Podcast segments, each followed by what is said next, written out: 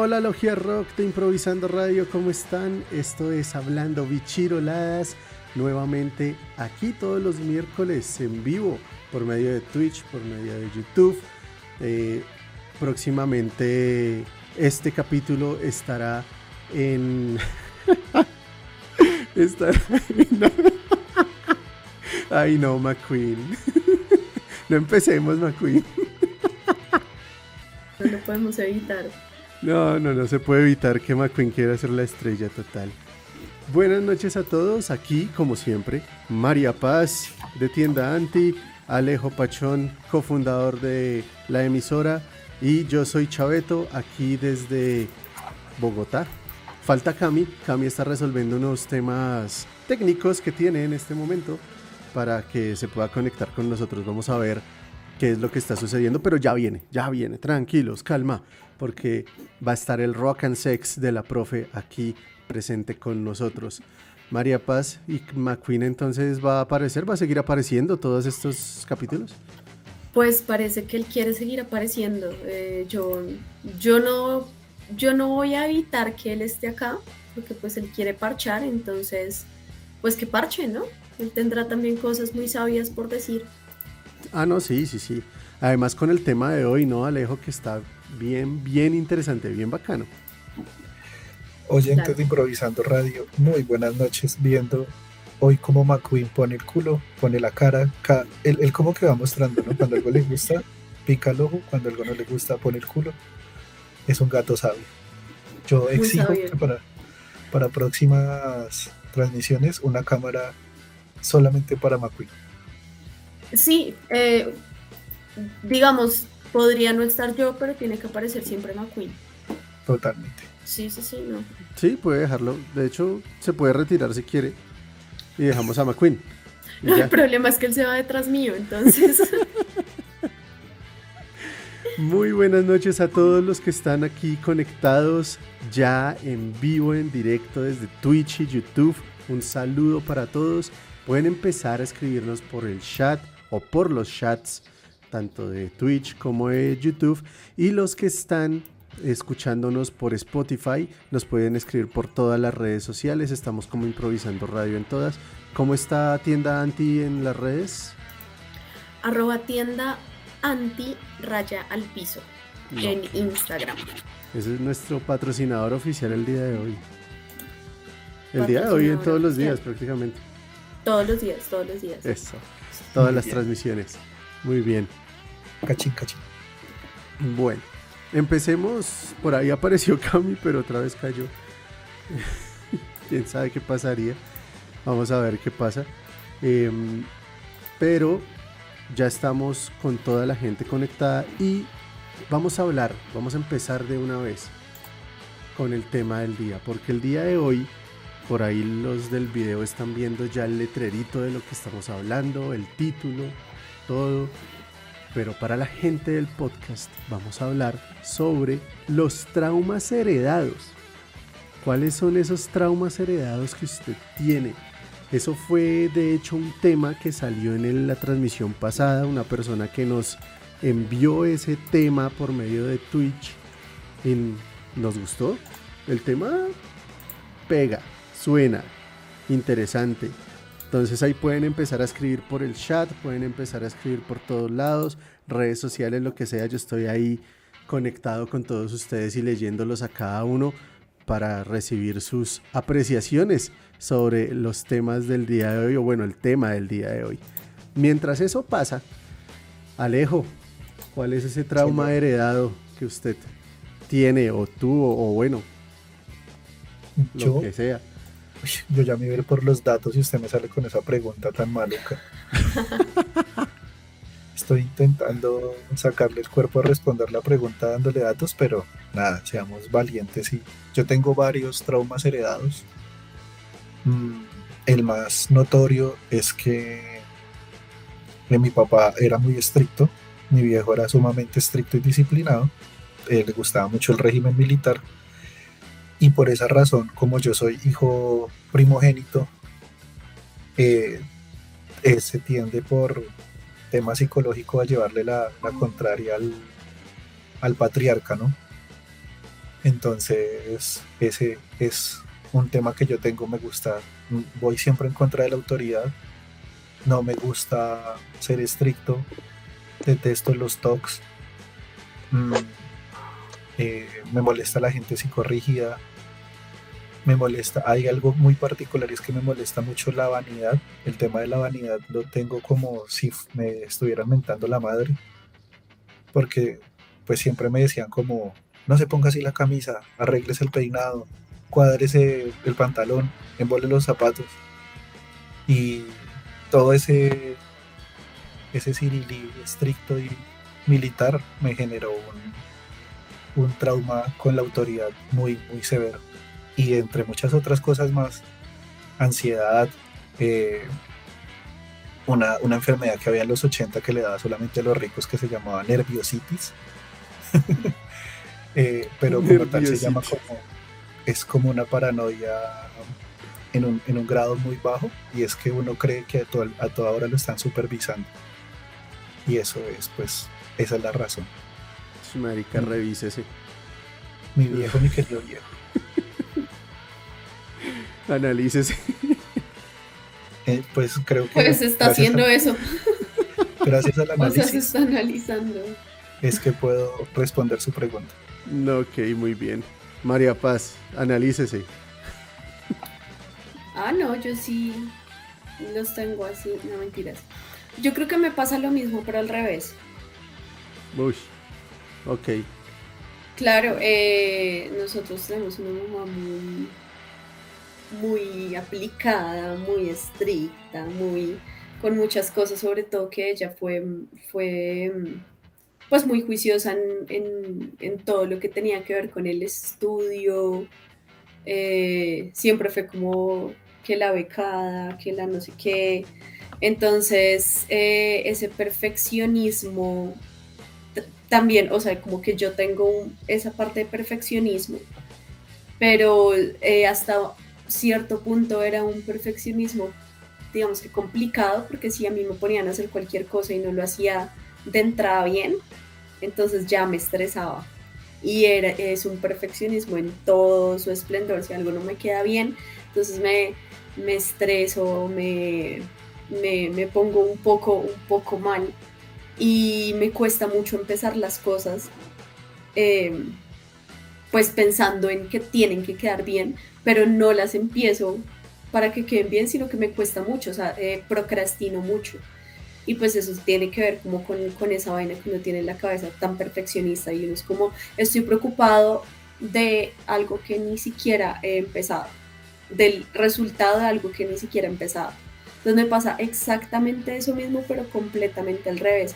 Inclusive yo creo que hasta el tema de la vanidad, del peso, de, todo eso, tiene, tiene mucho que ver con, con, ese trauma generacional.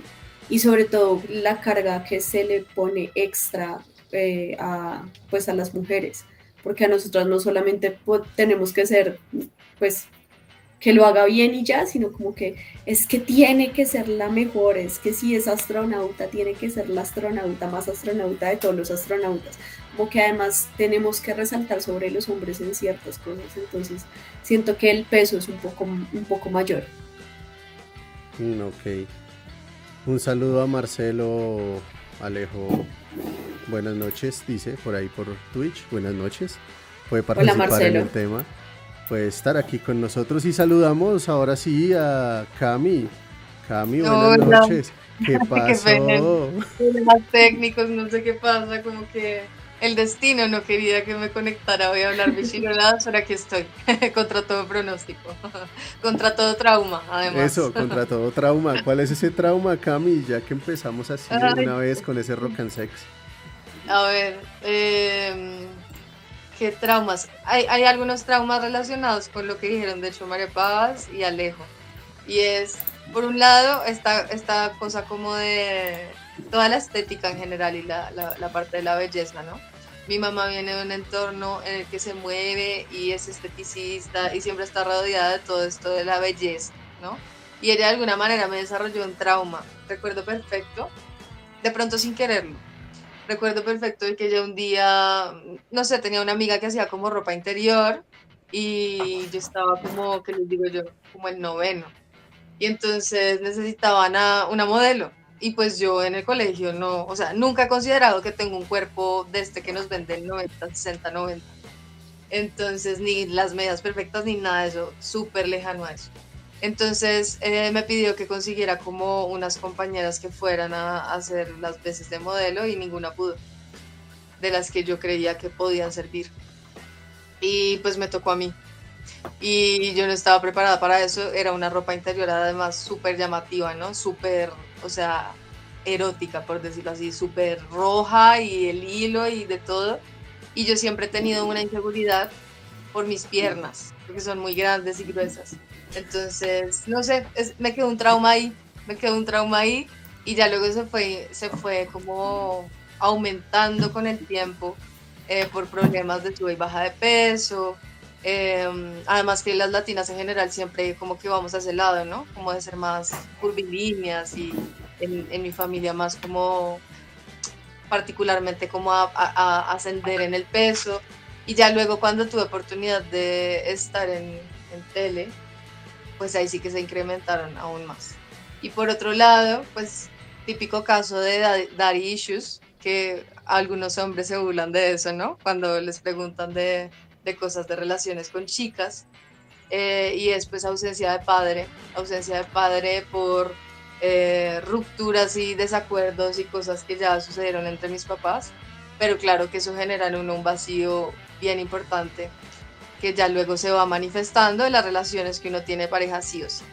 Hay demasiados, yo creo que ese es un par como, como para no alarmarlos, pero creo que todos tenemos demasiados que a veces uno ni caerá en cuenta de cuáles son los, a veces se le van despertando más.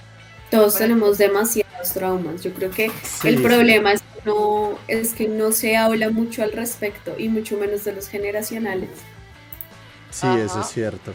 Por acá, por el chat, nos escribe Corel Europa por YouTube. Nos dice que si respondemos preguntas en directo.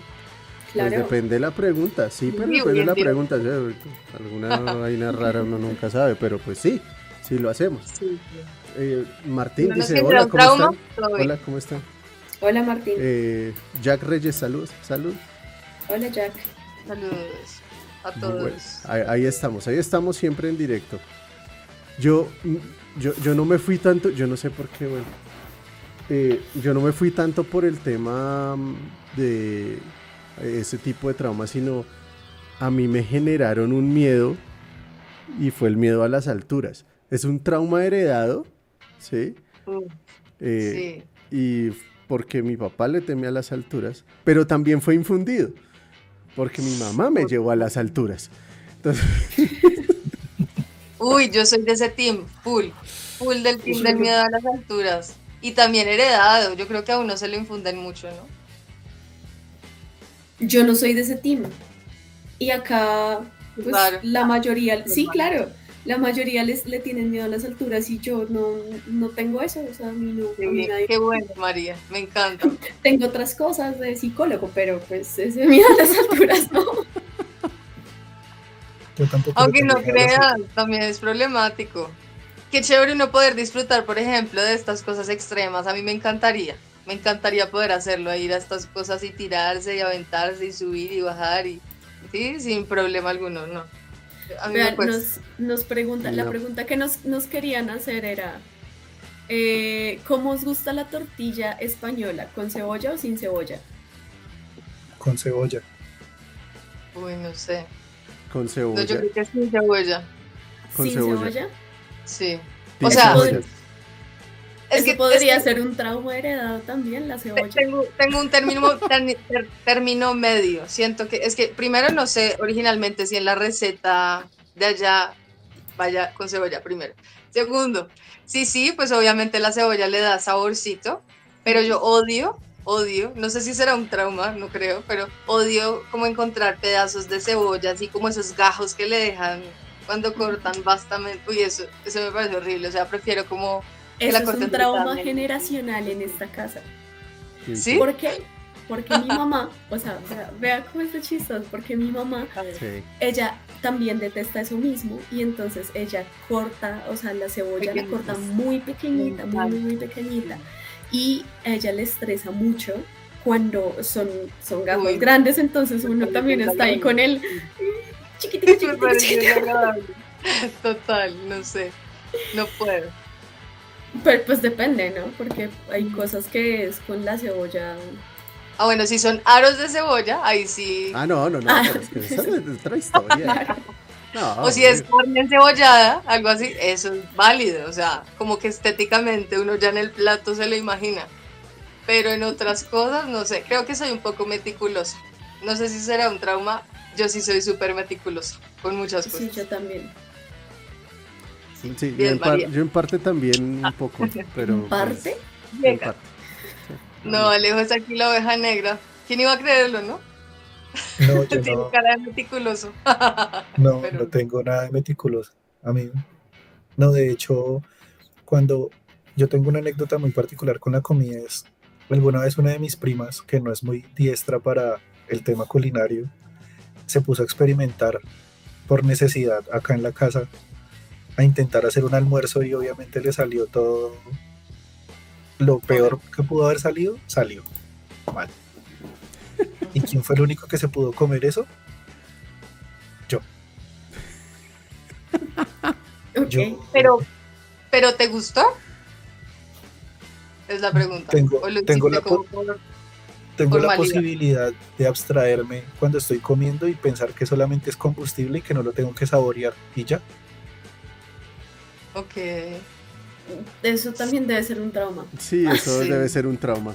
Yo Sí, creo. se llama, se llama ir de visita y decir usted no puede dejar nada en el plato porque es de mala educación. No, no, Entonces, terrible. abstraía los Me sabores. y pasó me con una amiga. No sé si es un trauma. Bueno, no, esto no es un trauma, pero quiero, quiero Es- contarles. Es una rápidamente. anécdota.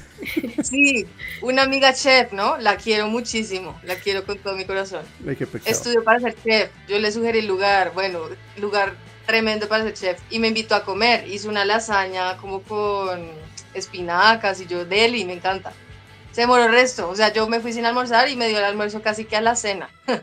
Entonces yo tenía demasiada hambre. Cuando me la sirvió, ella le echó demasiados, eh, eh, ¿cómo se llama esto? Em, albahaca y... ¿Cómo se llama? Especias. Albahaca y especias.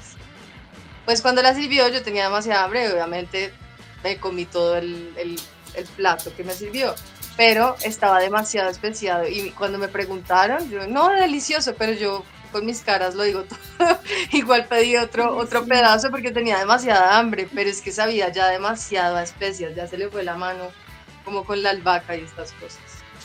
Pero le dijiste. No, no le, creo que le dije No. tiempo después, creo que le dije tiempo después, le dije tiempo después. Porque es que, es que esforzó ella estaba estudiando para eso, necesitaba una retroalimentación. No, pero lo peor es que ya se había graduado. O sea, ya era chef. Pero todos nos pueden pasar cosas, uno nunca sabe, comer, no sé, todos tenemos errores en nuestras carreras. ¿sabes? Entonces, pues, tal vez sí cocina otros platos deliciosos y ese día la embarró. Se emocionó como mucho. escogiendo la carrera, no la embarra. A veces se gradúa y después, También, ay, esto no era. también. Ups, ups. Otro trauma. Sí.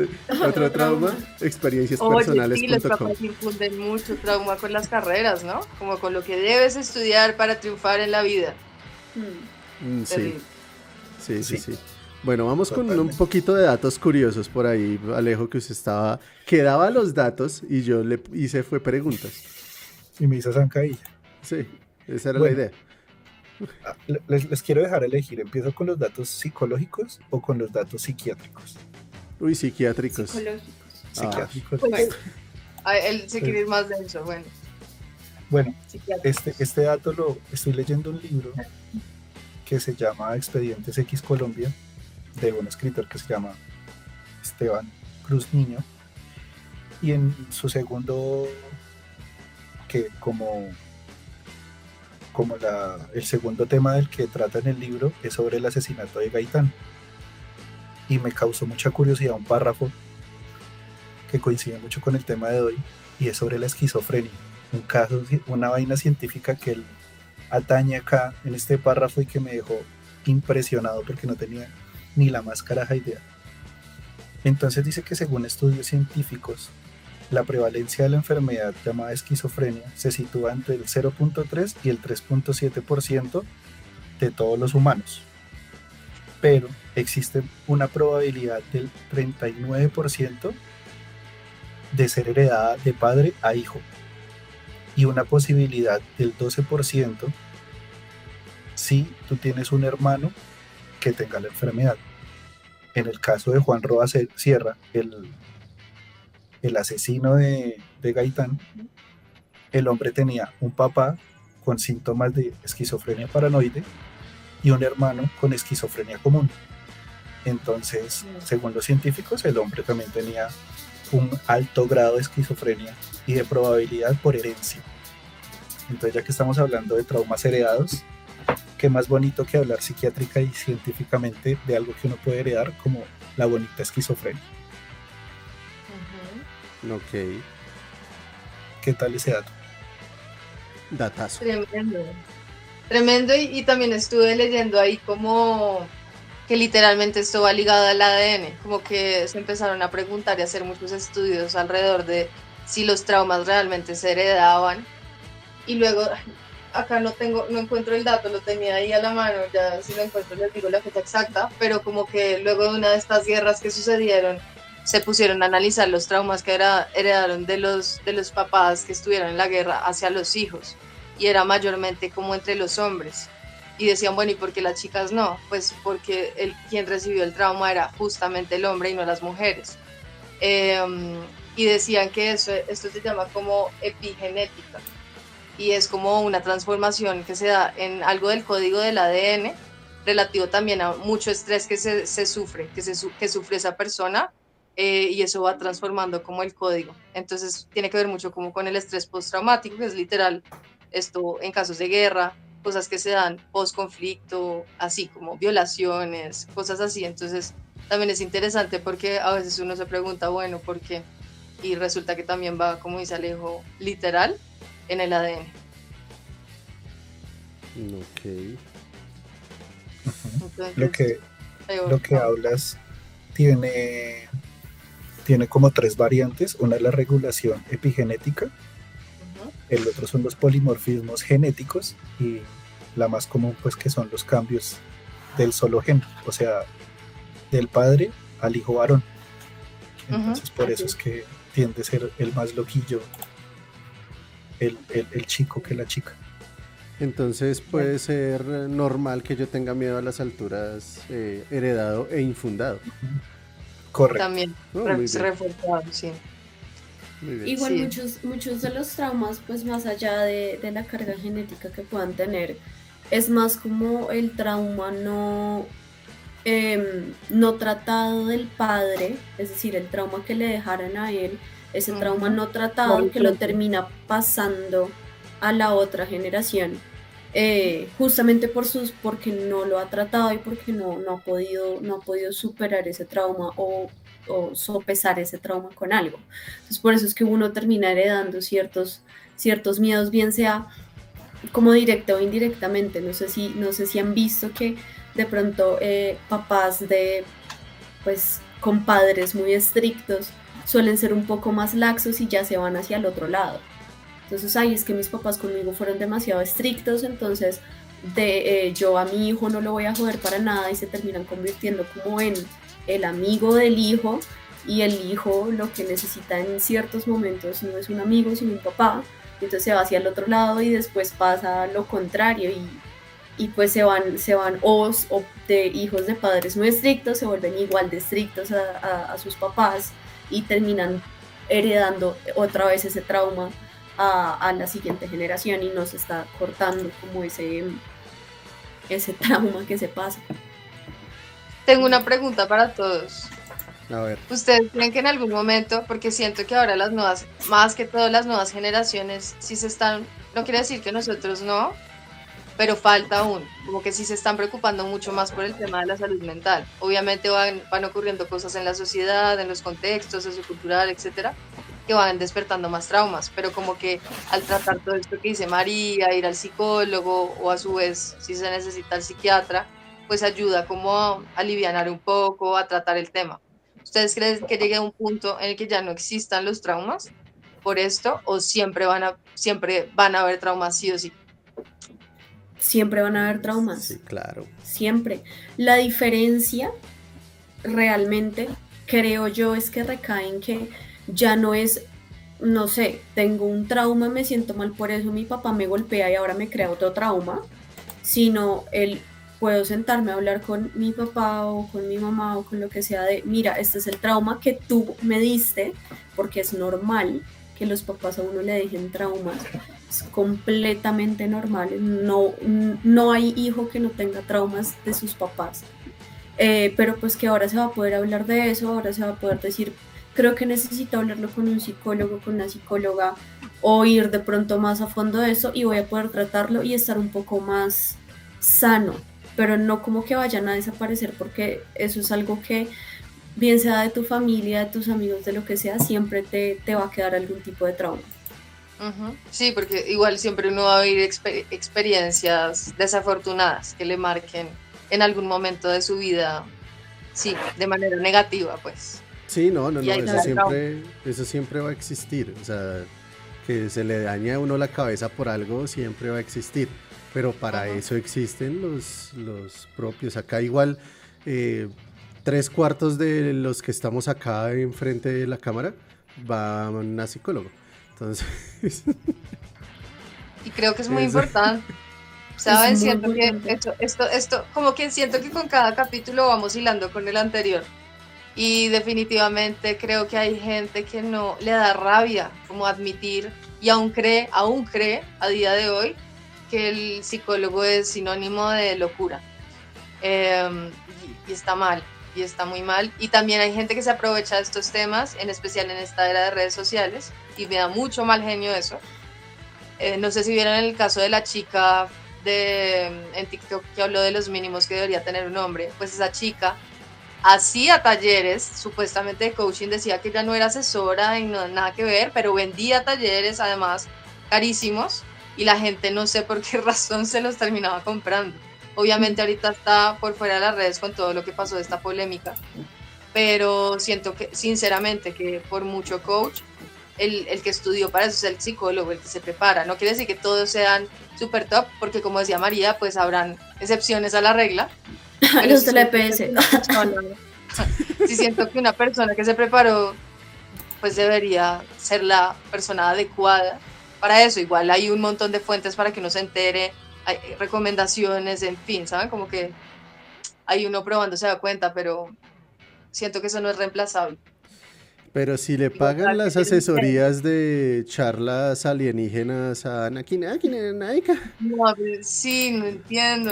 Pues, lo que la gente tiene sus creencias y también prefiere consultar a los astros antes que a un psicólogo, ¿no? De, de, qué es lo que me va a pasar y por qué me pasa esto y si me lees el tarot todo estará bien. Bueno, no sé. Vea, vea que Martín dice algo, algo importante. creo que lo importante es reconocer ese trauma porque inconscientemente deja ciertos comportamientos en los adultos. Completamente cierto.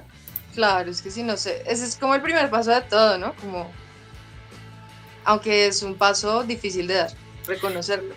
No, y vean que últimamente se está hablando mucho de traumas generacionales en diferentes películas de Pixar y me parece valiosísimo como que se esté tratando en estas, pues en estos que es para públicos bien jóvenes, pero que ahora ya no es solo para públicos muy jóvenes, sino también como para sus papás, para que se vea como en conjunto y pueda ser como, wow, tienen razón, no sé, digamos Coco, eh, Encanto, eh, Turning Red, que son películas que hablan justamente de esos traumas generacionales y cómo ciertas generaciones rompen con eso o deberían romper con eso para sanar un poco todo esto que se, que se pasa. No sé si se acuerdan de, de esos traumas en cada una de esas pelis. Realmente estoy, estoy pensando. Ah, no, sí, sí, sí, sí, ya me acordé más o menos de Coco, pero con Encanto casi no. Como, ah, no, como cuál, en Encanto, ¿cuál fue? Bueno, eh, para los que no se hayan visto esas pelis, alerta spoilers. ah, no, de malas, ya, no. No, pero pues es preferible decirlo, es preferible decirlo. Y, si no, pues, pues pague Disney Plus o véalo por Cuevana, o no sé. sí, Pague Disney años, Plus, no tiene plata. No, no, pues no tiene plata, pues véalo por Cuevana. Ahí les estás desarrollando un trauma pero es tremendo. Como- No puedo pagar Disney Plus y ahora me tengo que mamar todos sea. los, todos los spoilers. Pues bueno, por ejemplo, en Coco, el trauma era que eh, el, esposo de la abuela, eh, no del mamá Coco, sino como de su mamá, eh, los había abandonado. Entonces que el papá de, de Coco los había abandonado supuestamente.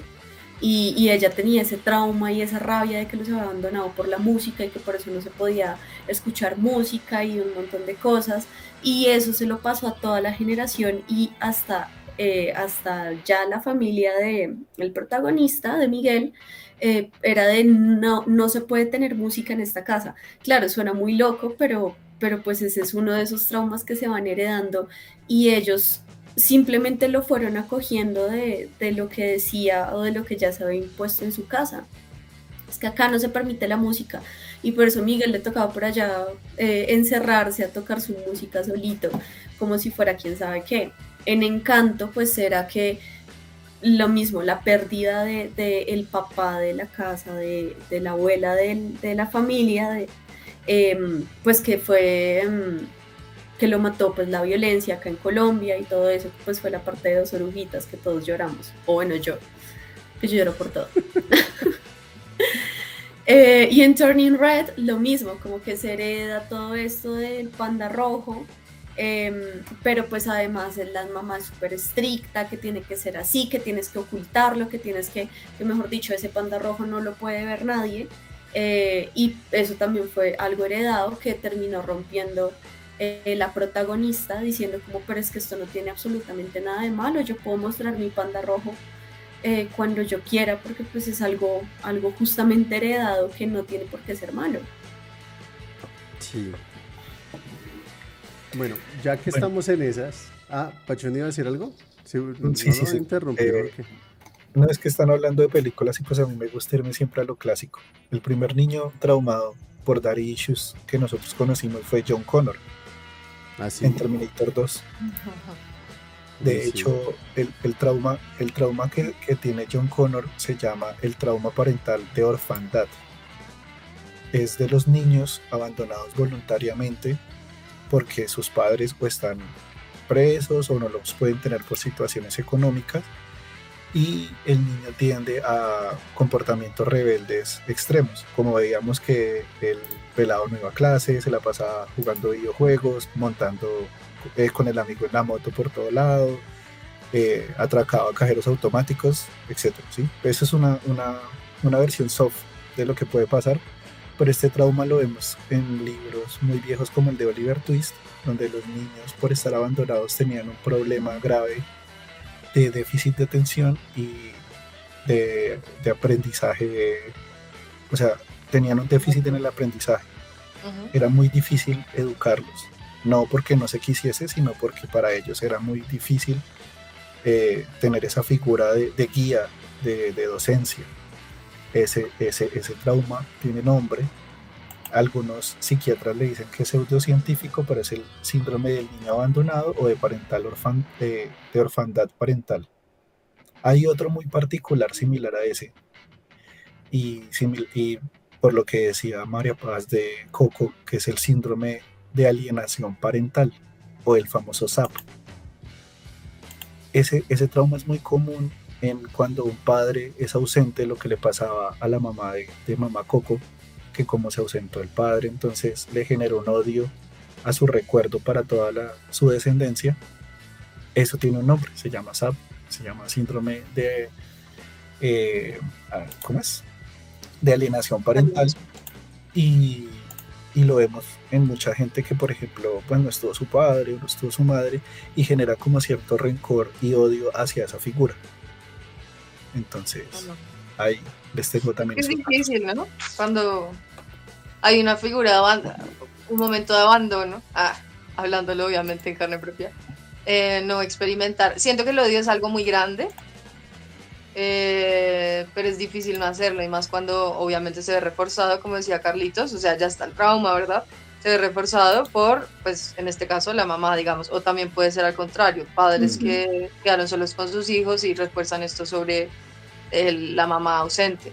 Entonces es muy difícil no hacerlo y, da la casualidad que este tipo de personas que se van, regresan, fijo regresan, en momentos de la vida en que se dan cuenta que la embarraron y crean, acentúan aún más ese trauma en, en, en, la persona que fue abandonada. Entonces ahí es cuando entra un poco el rencor o se desarrolla ese odio de decir, ah, bueno, ahora me estás buscando, entonces es difícil. Es, como ahora te la voy a devolver, perro. Toda una etapa, pero chévere para los que ya pudimos perdonar, pero creo que es un proceso larguísimo, larguísimo, larguísimo, larguísimo. Sí, eso es cierto. Oiga, hay, hay un tema que tocan en YouTube. Cata Acevedo dice, eh, los traumas incluso se pueden heredar, entre comillas, a las mascotas los miedos, la agresividad, la ansiedad, entre muchos otros, eso es cierto. Sobre todo uno teniendo un perro ansioso y cara de...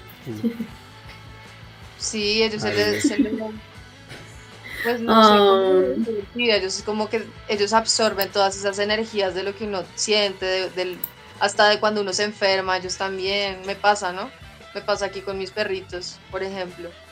Entonces es complicado, como estos temas de ansiedad también se desarrollan full, si uno está viviendo cuadros, episodios de ansiedad, se les pasa inmediato, es como catalizadores, son como catalizadores, siento un poco, que son las, los perritos, los gatos. Sí, eso es cierto. Bueno, con respecto al tema del día y en términos de moda, ¿cómo es la cosa ahí? O sea, ¿cómo lo va a unir ahí? Bueno, espere, espere, leamos, leamos lo que dice Martín. Ah, ok. Dice que eh, en mi caso he ido a terapia y ha sido la mejor experiencia para mi salud mental. Eh, hay que dejar esos estereotipos y encontrarnos a nosotros mismos para abrazar esos miedos y afrontarlos en nuestra vida cotidiana. De acuerdo. Dice, jajaja, trauma en películas es ver cómo Simba a morir a Mufasa. O ver La vida es bella cuando matan al padre y el niño piensa que es un juego. Nunca les, les hizo un nudo en la garganta. Totalmente, totalmente. Tremendo, tremendo. Pero eso es como trauma cinematográfico. Sí, son traumas cinematográficos. Pero, pero sí, sí, sí, sí. bueno, en la I, I am ah. Iron Man. Señor Stark, no me quiero ir. bueno, ya, moda, ahora sí. Moda. Bueno, pues digamos en la moda, más allá eh, de como lo, lo, lo, estético en la ropa como tal, pues hay una cosa que ha sido, ha sido cambiante, pero ha sido también un trauma que se ha pasado sobre todas las mujeres, y es el tema del cuerpo. Eh, los cuerpos, eh, los cánones de belleza han ido cambiando muchísimo, pero pues como que durante toda la historia de la humanidad, a las mujeres se nos han puesto unos cánones de belleza mucho más estrictos de lo que se les han puesto a los hombres. Em, hablábamos eh, del corsé y hablábamos de todo esto, de la figura femenina que tenía que ser con la cinturita súper pequeña, con las caderas súper anchas, con el gusto de una u otra forma. Y pues eso, eso es algo que se heredó y que se ha heredado mucho de, de madre a hijas he conocido muchos casos de, inclusive mujeres que terminan teniendo, eh, pues siendo como gorditas o, siendo un poco más, más gruesas que sus madres, sea por cualquier razón, y las mamás suelen ser muy estrictas con ellas en el tema de la alimentación, del ejercicio, de todo eso, y crean un trauma o una aversión a todo lo que tiene que ver con ese cuidado personal. Em, pues como para estar en ese peso ideal porque bueno, es que eso depende mucho de donde uno esté y en qué, lado de, la historia uno se encuentre, porque eh, hay cuerpos que, que se consideran gordos en una época, que en otra época se consideran normativos y que en otra época se van a considerar, yo qué sé, o sea, eso es muy cambiante y el problema de la moda es que utiliza los cuerpos justamente como eso, como una moda, como una tendencia. Eh, veíamos en los 2000 que para usar los pantalones descaderados tenías que ser un palito, pero una vaina súper flaca, porque estaba este prototipo de belleza de las mujeres extra delgadas, de las top models y que todo el mundo tenía que ser así. Y vimos eh, el surgimiento de muchos trastornos alimenticios en esa época, eh, de no sé, mujeres que ya en esta época tendrán 35, de 35 a ya casi 40 años, y que pues era una vaina súper violenta con las mujeres de esa época, eh, justamente porque era, era como si tú no te ves bien en estos pantalones descaderados, entonces estás gorda. Es como, no, es que nadie se puede ver bien en esa vaina tan horrible.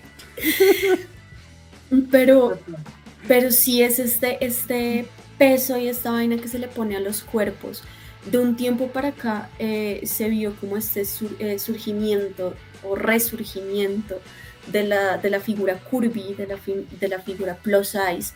Em, vemos ahora modelos eh, ya con muchos más kilos encima, pero pues que uno le parece irrisorio también, como Victoria's Secret, que ponen a una mujer de 56 kilos como su plus size, y es como, parce, eso no es una persona plus jamás en la vida.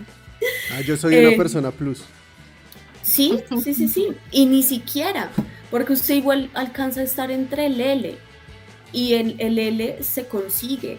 Hay personas que eh, de XL para arriba que ni siquiera consiguen ropa. Y, y pues eso es preocupante, claro. Entonces, em, y son todas estas violencias estéticas que se, que se hacen, insisto, sobre todo las mujeres, que terminan pudiendo ser traumas que, que, bueno, que esta mujer en una época fue muy delgada y entonces le hicieron bullying por delgada y ahora no puede ver a sus hijas tan delgadas porque entonces se, se, se estresa, se, se preocupa, es como, Dios mío, estás muy flaca, tienes que comer y entonces es como que se vea rellenita para que esté bien heredando sus traumas y estas, no sé, estas hijas están en una sociedad donde ya eso tan gordito no es, no es lo normativo, entonces se sienten mal y las lleva a otras cosas o al revés. Es esta mujer que fue gordita y se la montaron por ser gordita en la época, no sé, por ejemplo, de los 2000 y que y ni siquiera era gordita, digamos que solamente era un poco, no era súper flaca, eh, y hereda esos traumas a, digamos, a su hija que de pronto es delgada o es gorda o en lo que sea, y entonces y se comienzan a generar estas violencias estéticas eh, dentro de las familias y se heredan todos estos traumas. Mm, y bueno, y, ahí volviendo al tema como pues de la cronología, eh, vuelven estos, estas figuras un poco más curvilíneas, empezamos a ver yo que sea Kim Kardashian, eh, con sus curvas, empezamos a ver otro tipos de, otros tipos de cuerpos eh, tomándose el mainstream y llamando la atención y diciendo, vea, que esto también es bonito, no todo el mundo tiene que ser súper flaco, raquítico. Y decimos, bueno, hay un avance.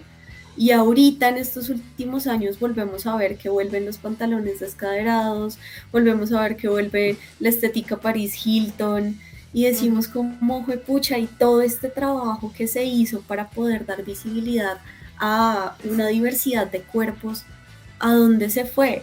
Y volviendo a Kim Kardashian, vemos que Kim Kardashian era su curvy, era este modelo curvy, por lo menos allá en Estados Unidos, operado o no, que quién le importa, pero era, era así bien curvy y bastantona.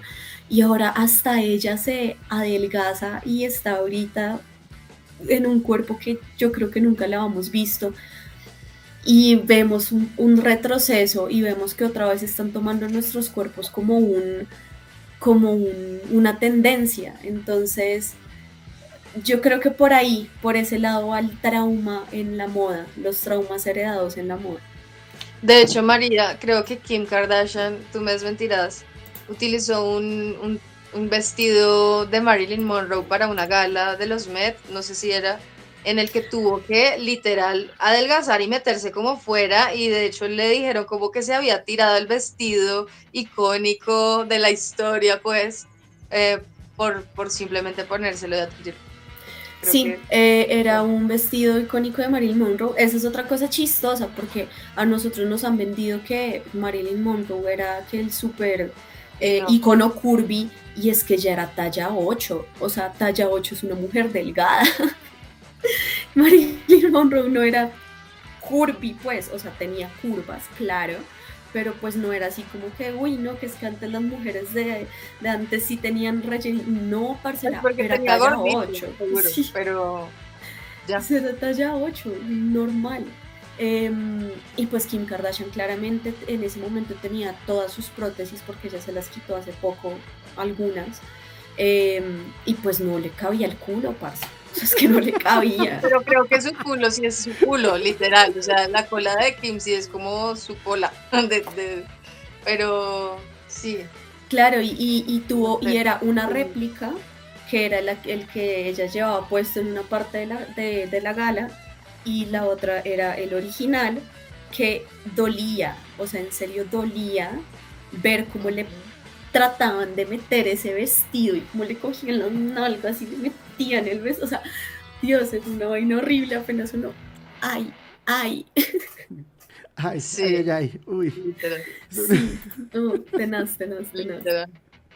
Ay, qué pecado. Bueno, ahora pasemos al rock and sex, pero antes, eh, el que nos dio el tema del día de hoy llegó tarde. ¿Quién Es- era? El viejo Wills, ahí en, en, en Twitch está No, escribiendo. pero que- o sea, No, hermano.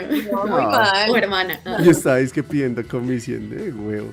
Terrible. No, no, no, no, no, no, no. Muy mal. Pero bueno, un saludito para él. Muchas gracias por estar conectado, así sea tarde. Generándole un trauma porque llega tarde. Pero vamos con el rock and sex. Vamos con el rock and sex, a ver cómo es que son esos traumas. Bueno, pues em, relativo a lo que dijo María de, de las tallas y que me talla y eso me hace mucho pensar en un trauma, o bueno, no sé de dónde salió esto, de pronto Alejo tenga ahí un dato en mente. Y si no eh, lo busca, pero- lo ofrezca. y si no lo tiene al instante.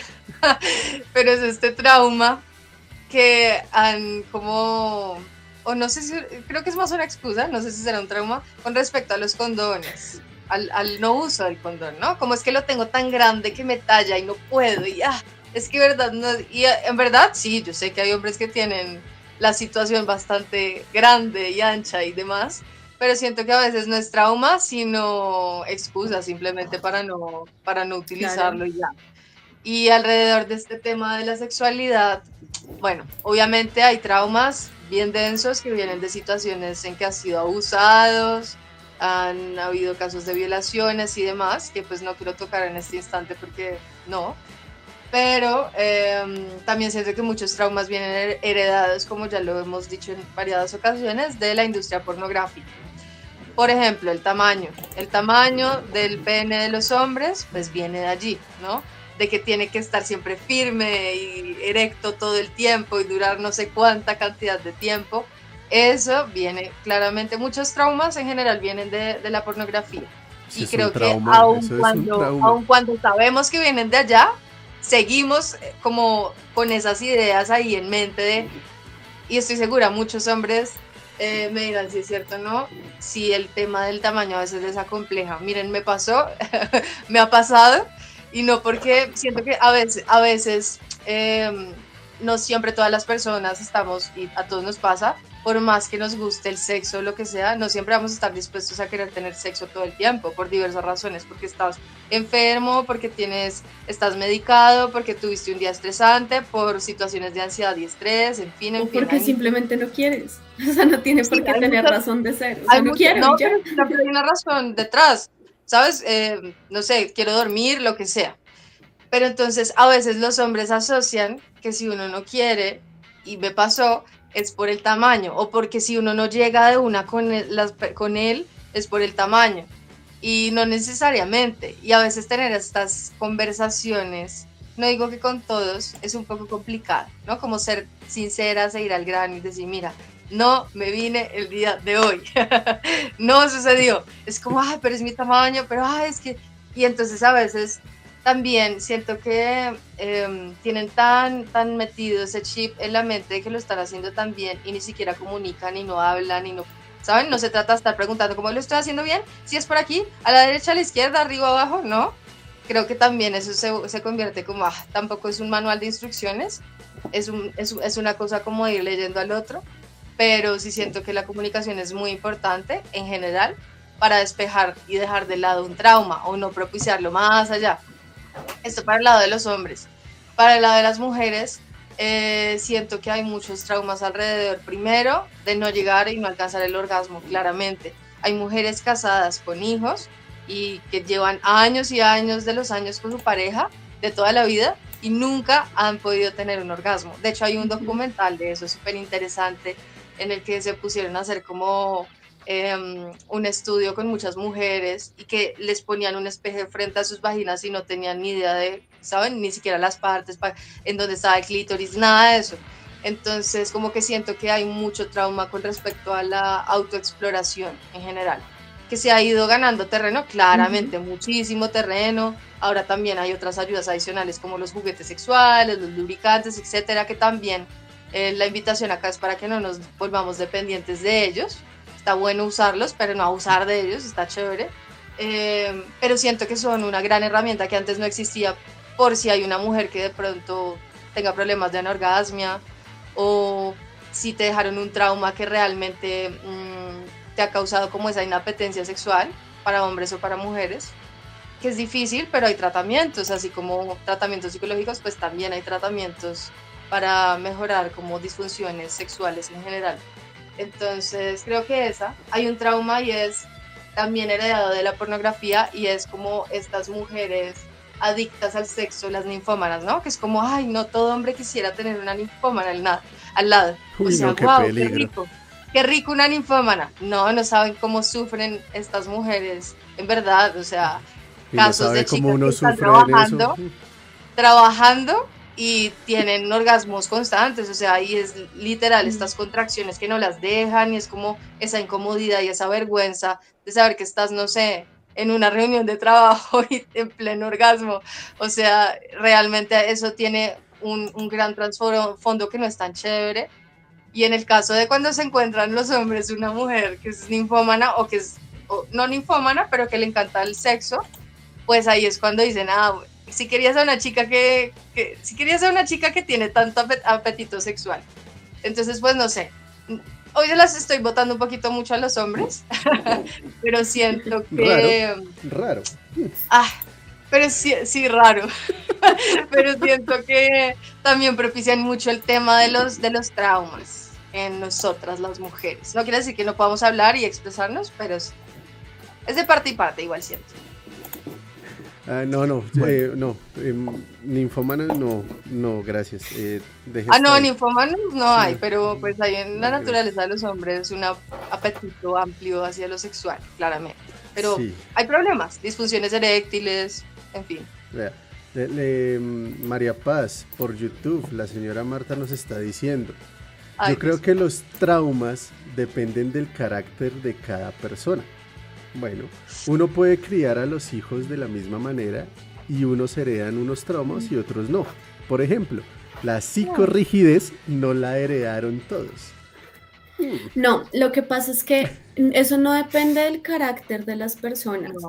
Simplemente depende de que una persona puede tener un trauma y otra persona puede tener otro trauma. Es decir, no porque seamos criados por la misma persona vamos a tener el mismo trauma, simplemente vamos a tener traumas distintos y eso no es de carácter o no de las personas. Yo creo que eso es un problema muy grande de decir, ay, es que por el carácter que usted tiene, porque tiene no tiene carácter, entonces por eso es una persona, no sé, deprimida o lo que sea. Es como, es, eso es uno de los grandes problemas alrededor de todas estas vainas de, de los traumas. Por eso es tan necesario abordarlos y por eso es tan necesario eh, ir al psicólogo si es necesario para abordar esos traumas y que uno no se los hereda a nadie más. Pero son traumas distintos, eh, no, van a ser siempre los mismos para todas las personas. No se puede asumir que todas las personas actúan y adoptan y absorben las mismas las situaciones de la misma manera, ¿no? Uno no puede generalizar eso, porque justamente cada uno tiene una personalidad por la cual va a tomar las cosas de una manera absolutamente diferente no sé, una situación traumática, voy a poner un caso, pero tremendo, que mataron a una persona, no sé, a mi mamá, no voy a reaccionar igual yo a como reaccionaría a mi hermano. Seguramente, no sé, hay algo, él estará más calmado, yo soy más como, ¿saben? Como tiendo como a estar como más en alerta, pero soy súper reactiva, como que también soluciono. Entonces, no sé, como que cada quien, eh, depende de su personalidad que desarrolló, también asume diferentes traumas o los adapta o bueno, en fin. a su personalidad. Lo veo así Ok. yo. Wills dice, mi trauma heredado es ser impuntual, sí, se le nota. Ay, sí. terrible, terrible. Bueno, Y don Alberto dice, yo solo les voy a heredar, a heredar mis traumas. La platica me la voy a metcatear en cositas. Es como, Pues no, en cositas. el, sí, eh, eh, luego tendrá un trauma por haberse se quedó Mi trauma es no haber recibido herencia.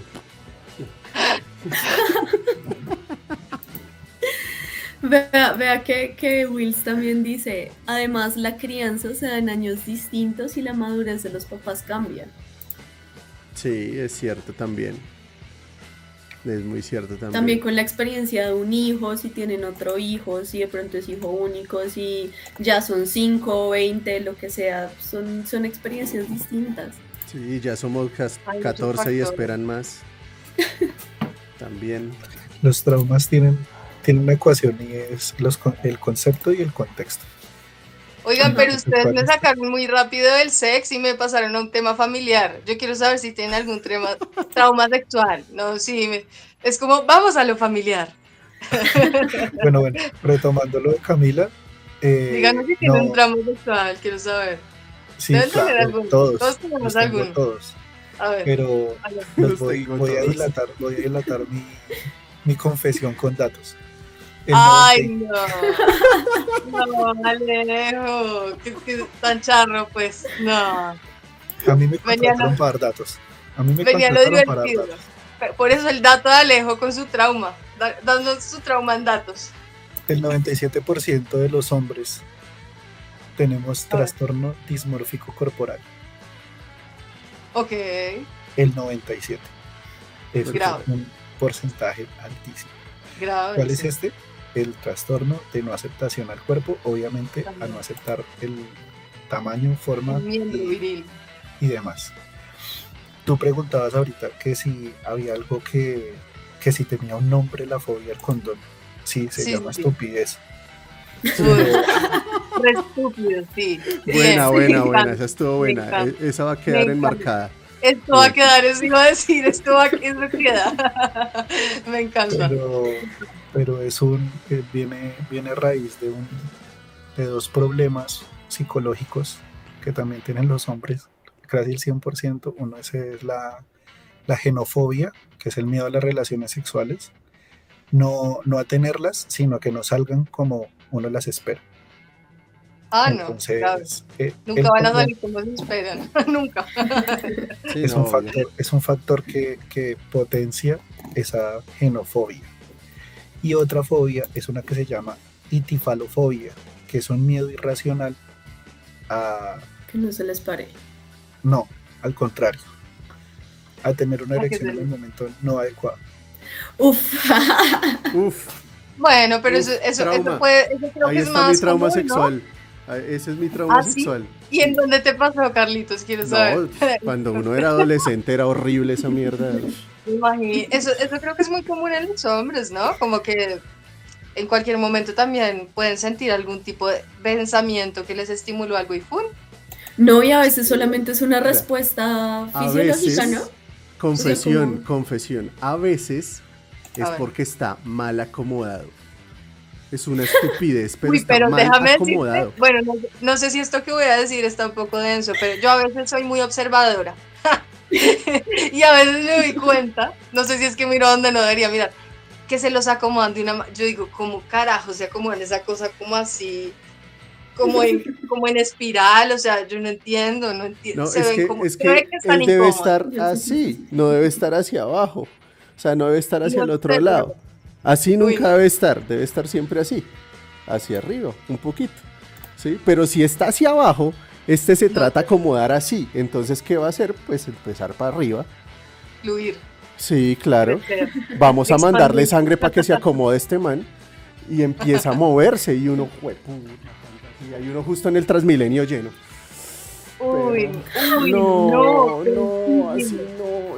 eso Sí. también tiene otro nombre diferente eso se llama ergofobia ¿Tiene que cómo? eso tiene ¿Cuál otro es? nombre se llama ergofobia Ok. ergonómicamente desubicado, no mentira. la ergofobia es un miedo irracional a tener una incomodidad en, en- en un momento en el que piensas que es todo, o sea, en, un- en un- en un- en un momento que no tiene trascendencia, como lo que usted decía. Miren un transmilenio y que pase algo que usted no va a poder controlar, como lo que acaba de decir. Es un largofobia. Uy, sí. Pensando a toda hora que va a Ay, suceder algo. tengo una que se me olvidó y es con el squirt, que ya también lo he mencionado acá, y es que a las mujeres nos da, nos- tenemos un trauma con confundir el squirt, que también es heredado del porno, que no necesariamente siempre hay que tenerlo, que es un poco difícil de lograr, eh, pero eh, con la orina, con orinarnos, porque Pero además es- es orina diluida, Eso te iba a decir, ¿no? Entonces, por eso está el trauma en la mente. Claro, pero está el trauma en la mente de que tú digas en un momento, en el momento en que sientes que va a salir, como fue pucha, y si me estoy orinando, en verdad me estoy orinando y no estoy teniendo un squirt porque no sé, antes me tomé no sé cuántas polas y no fui al baño. Pero es que sí, efectivamente, para, pues, como para que suceda, para que el squirt suceda, pues, la vejiga tiene que estar llena.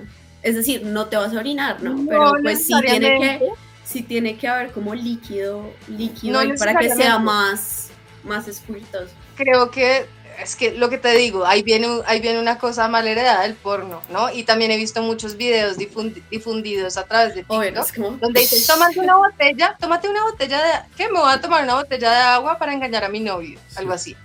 Sí, Y aquí preparándome para con mi novio. Esto se trata más de estimular, piña.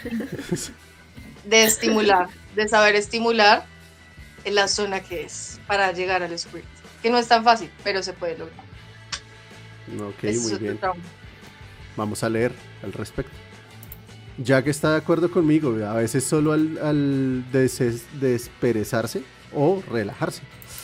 Sí, a veces también Relaja- pasa. se relajó mucho y Se relajó demasiado. Uy, uy, uy.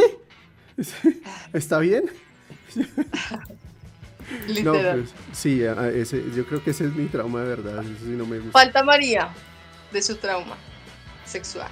Mm, trauma ¿Cuál? sexual.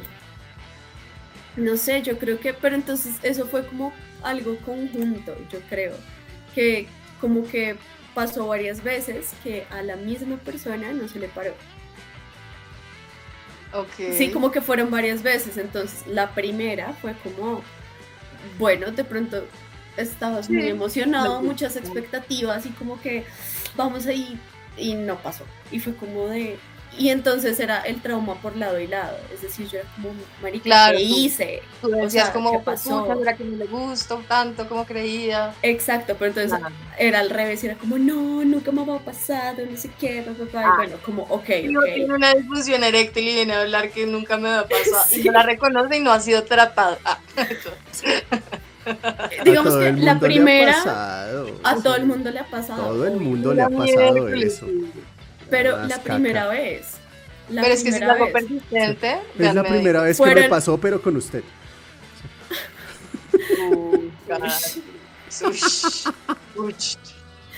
Y como la segunda vez, ya estaba como ya en la cabeza de ambos, como de, uff, marica, ojalá, ojalá sí, ojalá esta vez sí, ojalá no sé qué.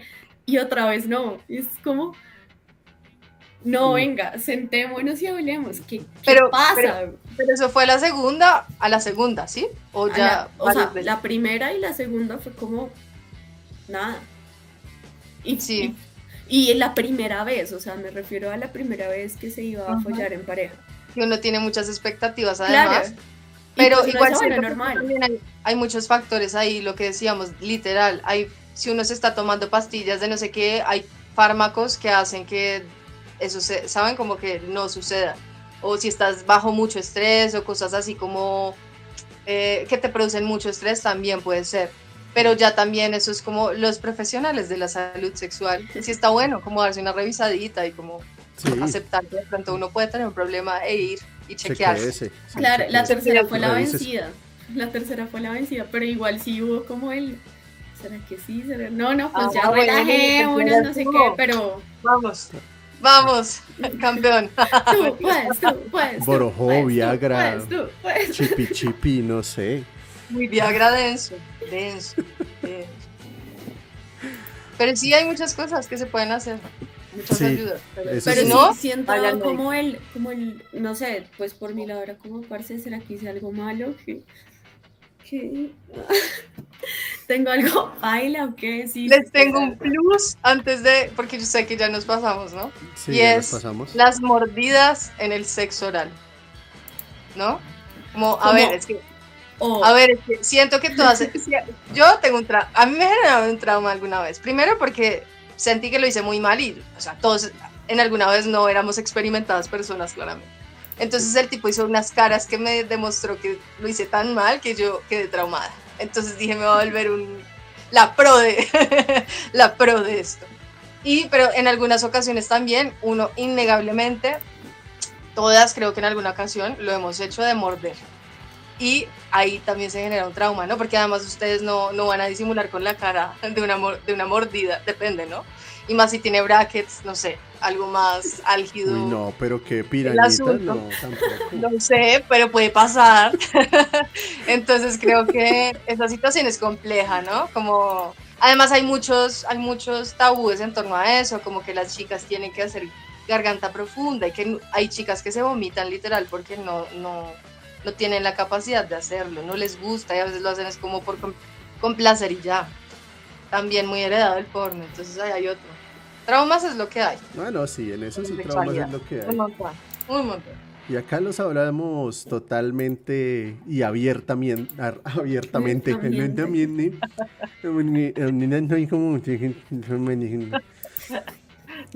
Por lo de sin dientes. Ah. Sí, por lo de sin dientes. Sí. Oiga, No, sí. Carlitos capítulo. por lo de sin Bueno, si usted quiere revisar los primeros capítulos de Hablando Bichiroladas, letrero. váyase a YouTube. En YouTube ya hay una lista de reproducción completa con todos los capítulos de Hablando Bichiroladas. También tenemos los capítulos en podcast. Ya estamos en podcast en todas las plataformas de podcast. Gracias a Anchor. Estamos en Spotify, estamos en podcast de Apple, estamos en todas las plataformas de podcast que a usted se le pueda ocurrir.